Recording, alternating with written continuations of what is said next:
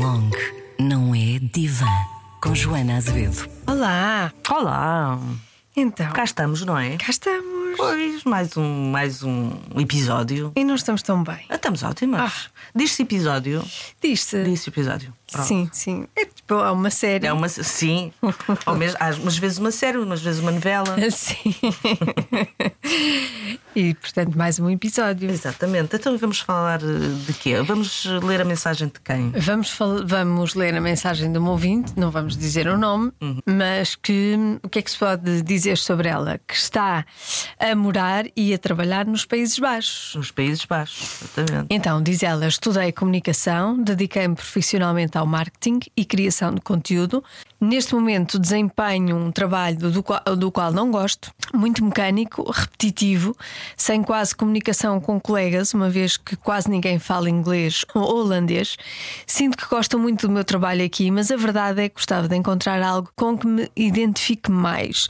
Confesso que me sinto muito frustrada por sentir que não estou a tirar partido do meu potencial ou aprender algo novo ou por não estar a trabalhar na área. A verdade é que sempre gostaram muito do meu trabalho todas as empresas em que trabalhei e eu sempre dei o meu máximo, assim como dou agora. Tentei pensar neste trabalho como algo que não só me dá uma estabilidade financeira, como a possibilidade também de me dedicar ao que realmente gosto, que é a comunicação nos tempos livres.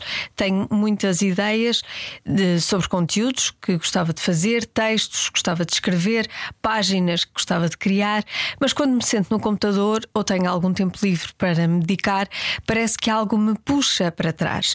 Entro em modo autossabotagem. É como se o meu cérebro procurasse algo que falta limpar ou outra tarefa qualquer não urgente para desculpar mais um dia em que não fiz nada por mim. Como se não valesse a pena nem enviar um currículo. Sinto que conscientemente estou a virar as costas ao que poderia ser incrível, para me fazer sentir mais realizada e até poderia, poderia ajudar a encontrar um trabalho melhor. Sei que na minha infância tive vários fatores, tentei curar, entretanto, comigo própria em relação aos meus pais, que me fizeram acreditar que nunca era boa o suficiente, mas gostava de mudar este padrão e ser motivada e produtiva para mim e por mim, como sou se for em relação aos outros. Bom, É o aqui- tema da é autossabotagem. tema. Pois, pois. Hum, o que é que se te apraz? Tu és uma pessoa que te, te autossabota? Sim, constantemente. Eu não sei se é autossaboto ou se é preguiça. Vou ser sincera, me- sou daquelas pessoas que hum, eh, está sempre a pro- procrastinar, sempre, constantemente. Portanto, eu faço muito isto. Não sei se é autossabotagem, não sei se é algo em mim que me diz não és capaz. Ou se é, é preguiça, ou se não sou mesmo capaz. E pronto, às vezes, quando nós não conseguimos realizar uma coisa, eu não acredito naquela história do és capaz de tudo. Não acredito. Não. Claro que não, claro que não. Temos Há limitações limites, Claro, e- claro. E é importante saber quais são essas, Exato. essas limitações. Não é? E portanto não sei se é autossabotagem, não sei. Ah, às vezes a procrastinação, muitas vezes, a procrastinação é sinal eh, de ansiedade Uhum. eh, da pessoa. Mais que não seja aquela ansiedade de epá, tenho que ir fazer uma coisa que não gosto e não me apetece. Não é? Sim. Eh, que às vezes pode ser confundido ou pode efetivamente ser preguiça, não é? Mas eu tendo a achar que por trás da preguiça está sempre outras coisas. Uh, mas em relação aqui a, a, a esta ouvinte, eu acho muito importante, acho, achei importante este, este e-mail, porque nos vai dar a oportunidade de facto de falar desta coisa da sabotagem. E como é que, como é que nós podemos falar nisto? Eu lembrei-me de um conceito muito interessante e muito importante de um, de um psicanalista chamado Fairbairn, que ele fala no sabotador interno. E então, só para contextualizar muito rapidamente, o Freud dizia que o ser humano, o nosso eu, o nosso self, o ser humano, a pessoa, hum, era guiada pelo princípio do prazer. É? O homem procura o prazer e é isso que o empurra, é isso que o guia. Este, este psicanalista vem dizer, que, é- que viveu a seguir ao Freud, vem dizer que, enfim, mais ou menos, é? porque na verdade o que o homem procura é intimidade. O que o nosso eu procura é a relação. Ahm, e portanto, quando há uma falha ambiental na relação uh, das crianças com os seus cuidadores, um, o que as crianças fazem é internalizar a voz do cuidador. Do cuidador. Normalmente há um que é o mais próximo. Um, e então, que voz, que voz é esta? É uma voz que não é a da criança, é uma voz que. Porque, porque vamos cá ver, nós, quando somos crianças, a gente sabe lá quem é. Nós somos não, aquilo que os outros. Pois não sabemos. Pois, somos aquilo que os outros dizem que nós somos. Sim. E se olharmos à nossa volta agora em adultos, se calhar vamos reconhecer muitas pessoas assim já adultas, não é? Que não tiveram hipótese de reparar essa falha ambiental infantil. Uhum. Uh, e portanto, esta voz que nós internalizamos é a voz que nos diz que uh, nós não somos capazes ou uma, ou uma voz que vem de atitudes mais violentas ou mais agressivas ou de pensamentos mais negativos. Nós internalizamos isto tudo. Internalizar é o quê? É ficar com isto dentro de nós. E então a voz do outro passa a ser a nossa voz. E vamos cá ver. Em criança isto é normal, porque mais uma vez nós não sabemos quem somos em crianças, mas depois começamos a crescer e temos, quer dizer, o, o ser humano é feito, entre aspas, há, uma propensão natural para o desenvolvimento a, a todos os níveis. E, portanto, a partir do momento em que começamos a crescer, começamos a questionar se aquilo que nos dizem sobre nós realmente faz algum sentido. Uhum. Não é? Nomeadamente ali na, na altura da adolescência, é? que há ali uma espécie de um segundo nascimento e há uma altura em que a gente diz: espera, a gente pode pensar, para lá, mas uma, a minha mãe diz que eu sou uma preguiçosa, mas eu não sou uma preguiçosa, eu não gosto é de fazer não sei o quê é? Começamos a ter um, um sentido crítico sobre nós mesmos uhum. e, portanto, mesmo que exista um, uma voz muito crítica na infância, com sorte, nós vamos conhecendo outras pessoas e vamos tendo outras experiências que nos fazem, que nos dão a oportunidade de nós eh, também pormos em causa aquilo que é dito sobre nós. Que nos dá outra perspectiva sobre nós. Exatamente, exatamente. Quando isso não acontece, ou quando acontece de, um, de uma forma meio insuficiente, nós ficamos com estas ideias. Hum, eu não sei se isso aconteceu na tua família. Eu sei que a minha mãe dizia sempre, uh, se calhar com alguma razão, não é? porque de facto hoje em dia bate certo.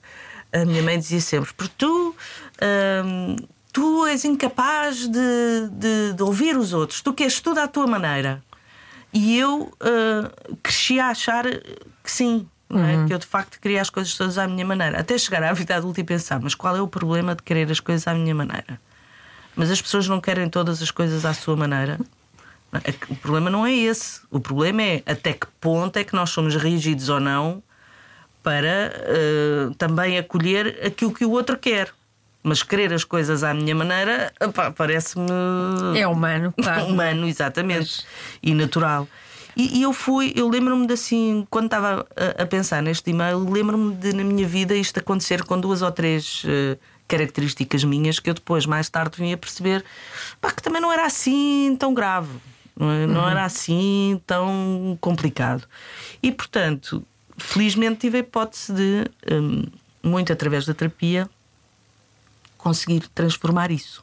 Não é? Uh, mas nem sempre, nem sempre isso acontece e parece-me que o que acontece, o que está a acontecer com esta ouvinte é justamente isso.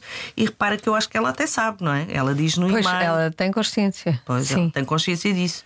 Uh, seria interessante perceber o que é que ela tentou sozinha uh, fazer por ela própria em relação àquilo que ouviu vamos assumir que é dos pais, ou do pai uhum. ou da mãe, uh, porque me parece que aquilo que está a acontecer é que ela está ali a ter um ataque de sabotador interno, não é? De alguém que diz: Bom, se calhar não vale a pena, ai, tu queres muito isso, mas inconscientemente e, e, e, é importante dizer que isto, este sabotador interno é totalmente inconsciente e é por isso que é difícil às vezes percebermos o que é que é. Claro, não, na verdade não estamos a ouvir uma voz, não, estamos a ouvir vozes. Esperemos que não.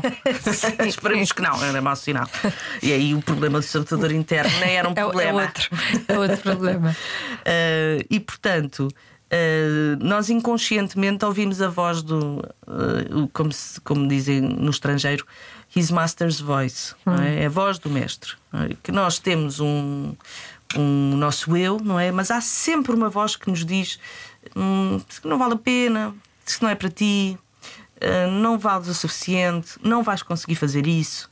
É? E é qualquer coisa que numas pessoas está num grau maior do que noutras que de facto nos impede de agir.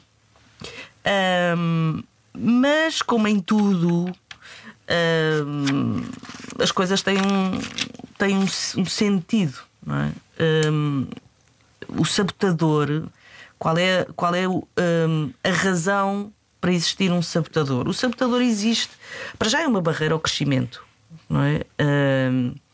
Ele, ele está no lugar de nós podermos maturar, de nós podermos crescer. Portanto, ele coloca-nos neste lugar de, hum, de, de, de, coitadinhos, não é? Não sou uhum. capaz, de Sim. isso não é para mim, não é? Que é um lugar muito desempoderado, é um lugar sem agência, é um lugar sem, sem vontade, não é? Porque há sempre um outro que decide que nós não somos capazes. Não é? E então, por exemplo, nas questões traumáticas, lembrei-me agora, nos eventos traumáticos, no trauma, o que é que acontece? A criança cria uma identidade funcional, que é a identidade que lhe permite continuar a viver. Não é? E ao, ao, ao hum, criar uma identidade funcional, ela vai internalizar aspectos do seu um, agressor ou da situação traumática. Um, e por alguma razão, não é? Se diz que enfim, os, as, as, pessoas abusadas se tornam abusadoras. Pode acontecer, não, não acontece com toda a gente. Mas isto acontece quando a criança desenvolve um eu, ou o adolescente desenvolve um eu que lhe permite continuar a ter uma vida, mas aquilo que fica dentro dela são aspectos da, da, da personalidade do agressor ou aspectos da situação agressora, agressora barra traumática. Sim. É? Portanto, o sabotador serve para quê? Serve para nós é, um, é uma espécie de uma defesa contra o medo, é uma defesa contra a falha, contra a crítica, é? aquela expressão do só não, só, não, só não falha quem não trabalha, não é? Uh, é um bocado isso. Quem não faz nada, de facto, não falha. Não é? Que se a pessoa está a procrastinação, não é? Muitas vezes, não, não é sempre, mas muitas vezes é o quê? É um resguardo contra a possibilidade de nós fazermos alguma coisa e falharmos. E, e correr mal. Sim. E correr mal. Uhum. Claro que depois a gente pode perceber, em terapia a gente íamos começar, tentaríamos perceber o que é que é isso do correr mal é? e o que é, qual é o lugar da falha no, na vida daquela pessoa. E, portanto, protege, o sabotador protege, protege da, da, da, não prossecução, da, da não conclusão, da, do insucesso, do, seja de qual for o objetivo. E está sempre neste. Nós tem, temos sempre neste diálogo interno, inconsciente, de que efetivamente quando eu ouvi dizer que não valia nada, ou quando me fizeram sentir que eu não valia nada, realmente tinham razão. Uhum. E se têm razão, não vale a pena eu agir. É? E no fundo, este sabotador interno é uma espécie de uma representação da criança, da criança que foi negligenciada, ou que não foi compreendida, ou que não foi uh, bem amada. É? O sabotador interno é tudo isto. Portanto, voltando ao e-mail, um, eu acho que o que pode estar a acontecer com esta, com esta ouvinte é justamente isso: é um, perante uma voz que lhe diz que não, não vale a pena, que aquilo que ela acha incrível, como ela diz, ela permite sonhar, que é bom, mas depois não se permite executar. E portanto, aquilo que, que, que para ela, aquilo, o incrível não é para ela não é? No fundo é aquilo que ela uhum. está que ela diz Sim. ela mesma ao não ao não agir sobre o desejo dela é o incrível é ótimo mas não é para mim. Agora não sabemos o que é que, que, é que ele ouviu, não sabemos o que é que a trava. Um, e, aqui, e por não sabermos, eu lembrei-me que de facto, assim há lá é de sugestão lá para casa, poderíamos, porque eu acho que todos nós somos atacados por isto. É? Ninguém Sim. teve infâncias impolutas, ninguém teve.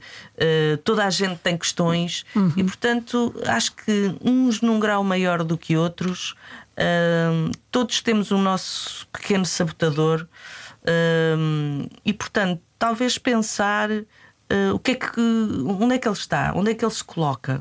Nesta fase da vida de cada um, faça aquilo que nós queremos, onde é que está o nosso sabotador? É o quê? É preciso descansar mais, mas uh, todas as noites vejo 40 episódios da minha hum. série favorita. Uh, preciso de fazer desporto, mas arranjo. Uh, marque sempre aulas para horários que eu sei que nunca vou, que nunca vou conseguir ir. Um, quero perder peso, mas nunca como de manhã, ou estou o dia todo sem comer e chego à noite e faço um raio ao frigorífico. E isto pode parecer básico, mas isto, isto acontece de uma forma perfeitamente inconsciente. Tanto que muitas vezes, quando pensamos na coisa, tipo, não vejo nada para levar a esta situação. Não, não vê, mas as coisas acontecem. E portanto, se as coisas acontecem é porque alguma coisa no inconsciente se passa. E portanto, uh, quando nós queremos uma coisa e fazemos outra, devemos nos questionar. Uhum. Hum. Sim. O que é que se passa? Porquê? Hum, exatamente. Porquê que eu não tenho força de vontade? Às vezes eu penso muito isso. Porquê que eu não tenho força de vontade? Porquê que eu quero fazer uma coisa e não consigo? Parece que é, pois. Há, é, há, algo mais forte do que eu uhum. que me uhum. impede. Pois, eu, mas eu acho que essa expressão do algo mais forte é muito adequada, porque o algo mais forte é o nosso inconsciente. E no nosso inconsciente está uma série de informação que nós ou recalcamos, ou enfim, não, não temos uh, forma de ter uh, informação sobre ela, uh, que nos está a dar informações e nos está a empurrar num sentido que não é aquele que o nosso eu quer. Por isso é que o Freud dizia que nós não so, o eu, o eu somos nós, é? Hum. O eu não é senhor na sua própria casa, o que significa que o nós não somos só a nossa parte consciente e racional. Porque se fosse o caso, não havia cá força de vontade, nem motivação, nada. Nós não precisaríamos disso. Uhum. Agiríamos sempre sobre aquilo que Sim. desejamos. É preciso fazer, fazemos. Fazemos. Podemos fazer, fazemos. Exatamente. Mas, uh, como temos uh, sempre, seja um sabotador, seja o que for, seja o que lhe quiserem chamar, eu acho que sabotador interno é é adequado, mas pode haver outros nomes. Pode, podemos chamar um merdas. Temos aqui o meu, tenho aqui o meu merdas a, a, a atrapalhar-me. Um, mas um, talvez pensarmos, não é? O que é que nos está de facto a, a impedir de ir atrás das coisas que queremos é? e, da, e, da, vida que queremos. Um, esta ouvinte não, não explicou, mas ela saberá ou terá mais ou menos uma ideia. Uh, talvez possamos deixar esta sugestão lá para casa, não é? Por exemplo, quando se diz, eu já ouvi isto, não se deve dizer à criança que ela é má. Hum. Não é? E achas que é por causa disso, dessa. Hum, que a criança internaliza coisas... hum. aquilo que os outros acham dela e, com, e, e, torna, e pode tornar-se aquilo? Uh, eu não sei se ela se torna ou se acredita que é. Hum. Não é? Hum, umas vezes pode tornar-se, embora eu acho que, enfim, para se tornar má, seja lá isso que for, é preciso um bocadinho mais. Mas se ela acreditar que é má, por exemplo, ela pode inibir a expressão da agressividade. Que é uma coisa que as crianças precisam absolutamente fazer. As crianças e os adultos, mas as crianças eh, eh, principalmente, porque a agressividade tem duas funções primordiais: a expressão da agressividade. Uma é a constituição do nosso eu, uh, quer dizer, não cabe na cabeça de ninguém, nós adultos, quer dizer, não cabe na cabeça de ninguém, não nos podemos zangar. Uhum. Mas numa, na cabeça de uma criança uh, que naturalmente não tem um eu constituído e que é uma criança, não é? Se, ela, se lhe for dito muitas vezes que ela é má, que ela não pode chorar, que ela não se pode zangar, que não sei o quê, ela vai começar. E às vezes nem é preciso assim ser tão. não é preciso ser verbalizado. Por exemplo, crianças que crescem em ambientes uh, agressivos, violentos, onde há muitas discussões, quer dizer, tomar a elas que as discussões dos adultos parem, quanto mais ela ainda expressar a sua agressividade. Portanto. Um, eh, a criança precisa de expressar a sua raiva, a sua zanga, e, e, precisa de o fazer de uma maneira infantil, primeiro para se constituir como pessoa, e em segundo lugar para constituir a sua sexualidade, que é qualquer coisa que uhum. anda a par. Um, e portanto, nós em adultos é que temos medo da agressividade porque ligamos a agressividade à violência. Uhum.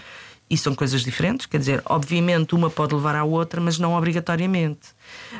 Um, e portanto, uma criança que diga que, que tenha a sua agressividade inibida, depois em adulta ou à medida que for crescendo, pode ir.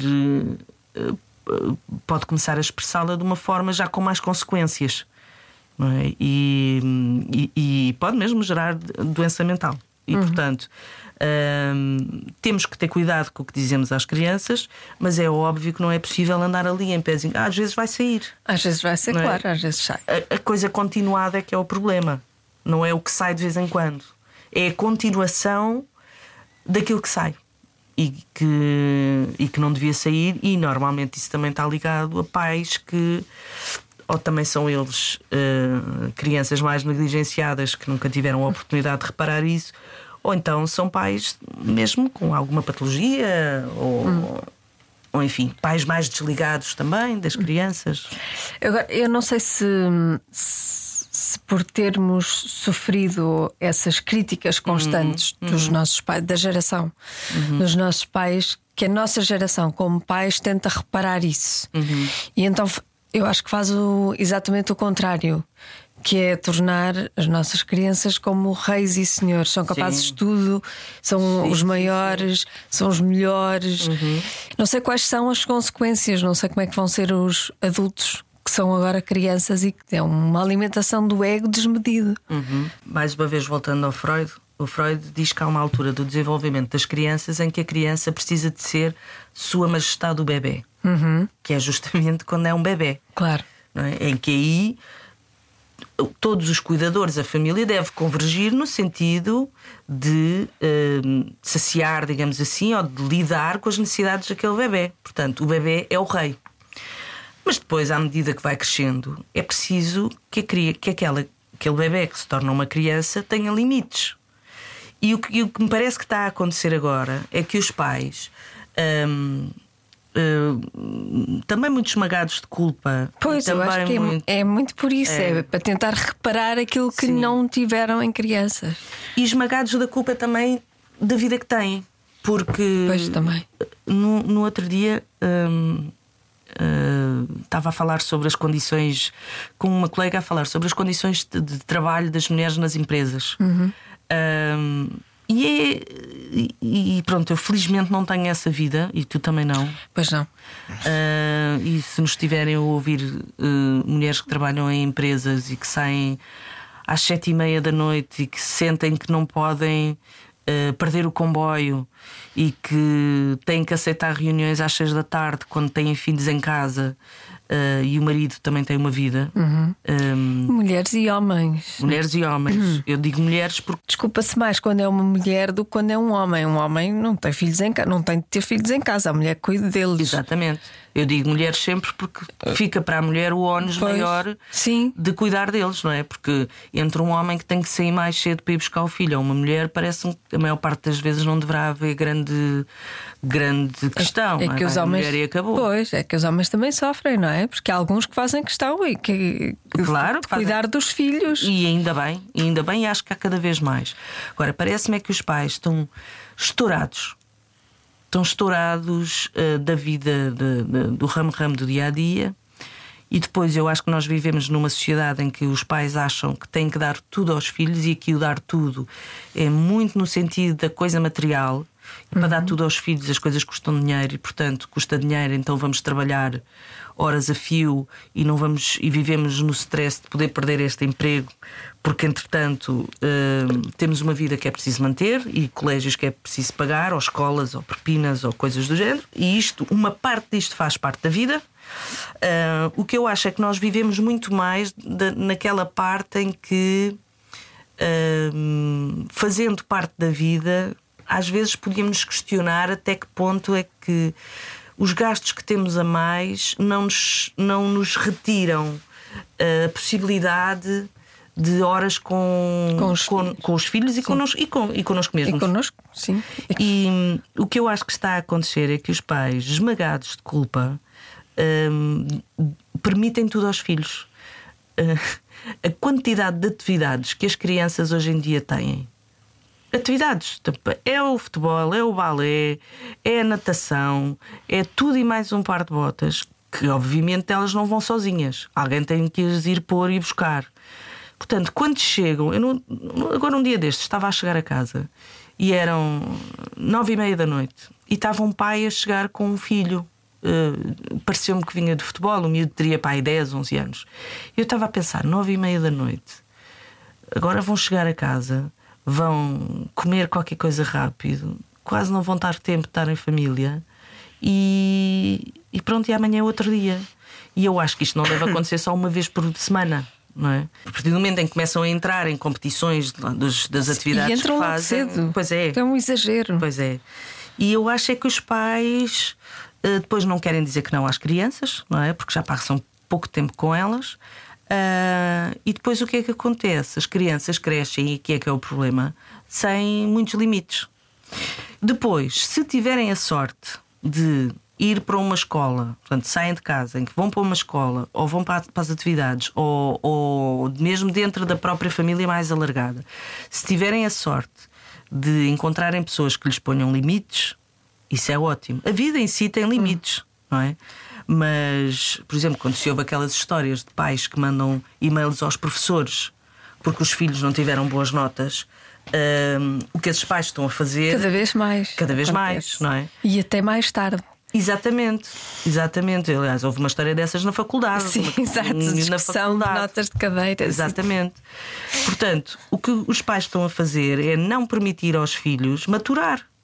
Não se frustrar, não se zangar, não pensarem sobre porque é que eu tive uma má nota, um, não pensarem porque é que fiquei de castigo, é? agora nas crianças mais pequenas, não, não, não terem que viver coisas que eles têm que viver para se tornarem pessoas adultas.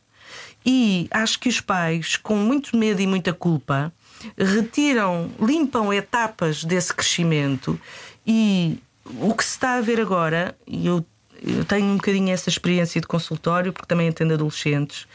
Uh, o que se está a ver agora são miúdos que, com. Uh, esta é a minha experiência, oscila-se entre miúdos que têm uma necessidade de serem super produtivos. Lembro-me de uma, de uma miúda com 15, 16 anos que vinha frustradíssima porque teve 15 numa, num, num exame e que eu não lhe chegava.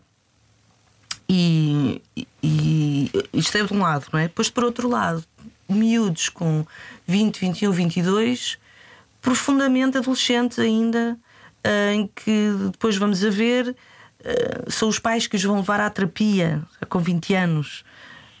São os pais que fazem. É preciso tratar do passo, são os pais que tratam. E isto é facilmente confundido com amor e com educação e com. E às vezes os pais não percebem que é preciso largar os filhos. É preciso largá-los muito antes dos 20 anos. E largá-los não é negligenciá-los. Era aquilo que falávamos no outro no, no, há dois, programas, dois episódios atrás, que era hum, é preciso dar limites, é preciso dar amor, dar regras, mas deixá-los no mundo e esperar que corra bem. é?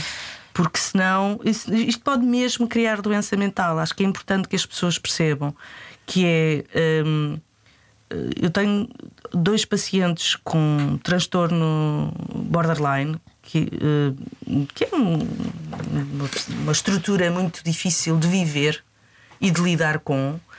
Uh, e um deles claramente foi uma falta de limites tremenda.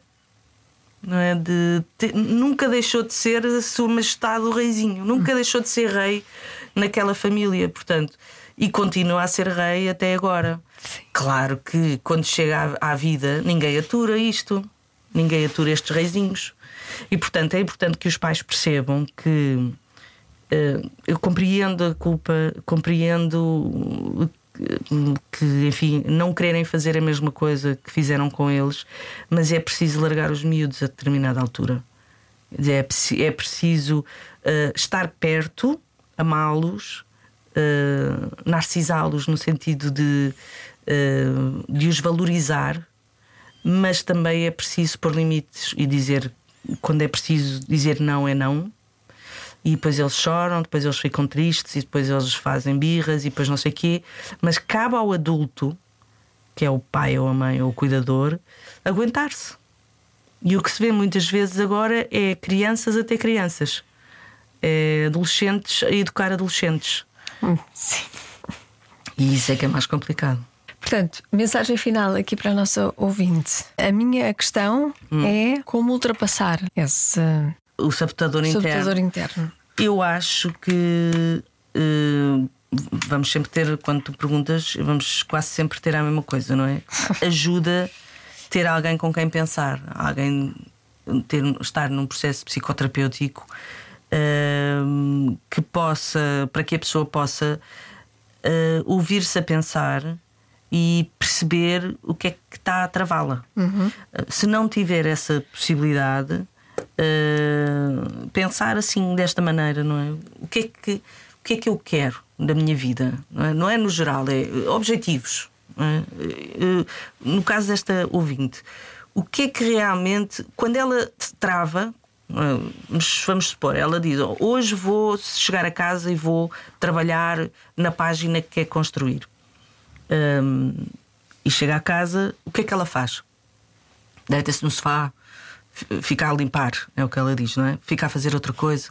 Eu acho que ela limpa por fora aquilo que não está a limpar por dentro, não é? Achas que é isso? Sim, faz sentido. E então, hum, talvez estar mais consciente, neste caso, uma vez que não está em processo terapêutico, senão eu diria deixar a consciência ir para o inconsciente, mas uma vez que não está em processo terapêutico, ela estar mais consciente e fazer um esforço ativo para dizer agora vamos sentar aqui, nem que seja 10 minutos. Porque 10 minutos é melhor que zero. Ah, é pouco 10 minutos, mas é melhor que zero e amanhã outros 10 minutos. E fazer uma coisa assim mais comportamental. Hum. Isto não vai erradicar o sabotador interno, mas vai ajudá-la eh, a andar para a frente. Se calhar, como ela não sabe o que é que realmente a está a travar, se calhar vai andar para a frente um bocadinho mais devagar, mas vai andar. Que é melhor do que não andar. Que não andar. E, Sim. portanto, não estando num processo terapêutico, é o que eu sugeriria. Que é a pessoa estar eh, mais consciente dos seus atos. Porque acho que estas coisas também acontecem muito em piloto automático. E, É curioso que hum, tu dinamizaste um grupo chamado Community Uhum. e nesse grupo havia um exercício Uhum. que consistia em tirar um papelinho à sorte. Uhum. Nesse papelinho constava uma, uma citação Uhum. de uma escritora, uma filósofa, é sempre sobre o feminino, e a minha ia nesse, nesse sentido, que era pensas quem te permite e quem não te permite, Uhum. mas a verdade é que devias pensar quem é que te vai travar. Quem é que Quem é que te está a travar? E tem muito a ver com isto. Completamente, completamente. Porque a força de vontade é como a motivação, servem para zero. Porque há coisas na vida que nós temos que fazer e que não queremos fazer, mas temos que as fazer, porque é da nossa responsabilidade. E, portanto, como é que nós vamos arranjar motivação, ou gosto, ou força de vontade para fazer uma coisa que a gente não quer? Não é? Temos que ir com a disciplina. Não, tá, não há outra forma. Há outra forma que é num processo psicoterapêutico, a partir do momento em que começamos a perceber que a voz que ouvimos não é a nossa, nós podemos transformá-la e, no lugar dessa, colocar a nossa. Eu valho, eu valho a pena, os meus desejos são importantes, eu sou importante. é? Começar a mudar o chip da conversa do nosso diálogo interno. Uh, mas não estando, só lá vai com, só lá vai com, com diligência e com, e com disciplina. Não há outra forma. Porque se a gente vai estar à espera da motivação, qual é que é a motivação? Motivação vais uma vez ou duas. Ou fazes uma vez ou duas, não fazes mais. Porque depois a vida é cheia de outras coisas, não é? E, e pronto, umas vezes tens motivação, depois não tens, depois deixas de ficar, depois a coisa já vai a meio. Ah, agora, agora também já não, já não fiz, ah, já não faço há tanto tempo, portanto agora também já não vou, não vale a pena. E agora recomeçar. A gente vai arranjando sempre desculpa. O nosso sabotador, o nosso merdinhas é lixado. Sim. Vai-te embora. Show. Obrigada, Silvia. Obrigada. Chaise Longue não é divã. Com Joana Azevedo.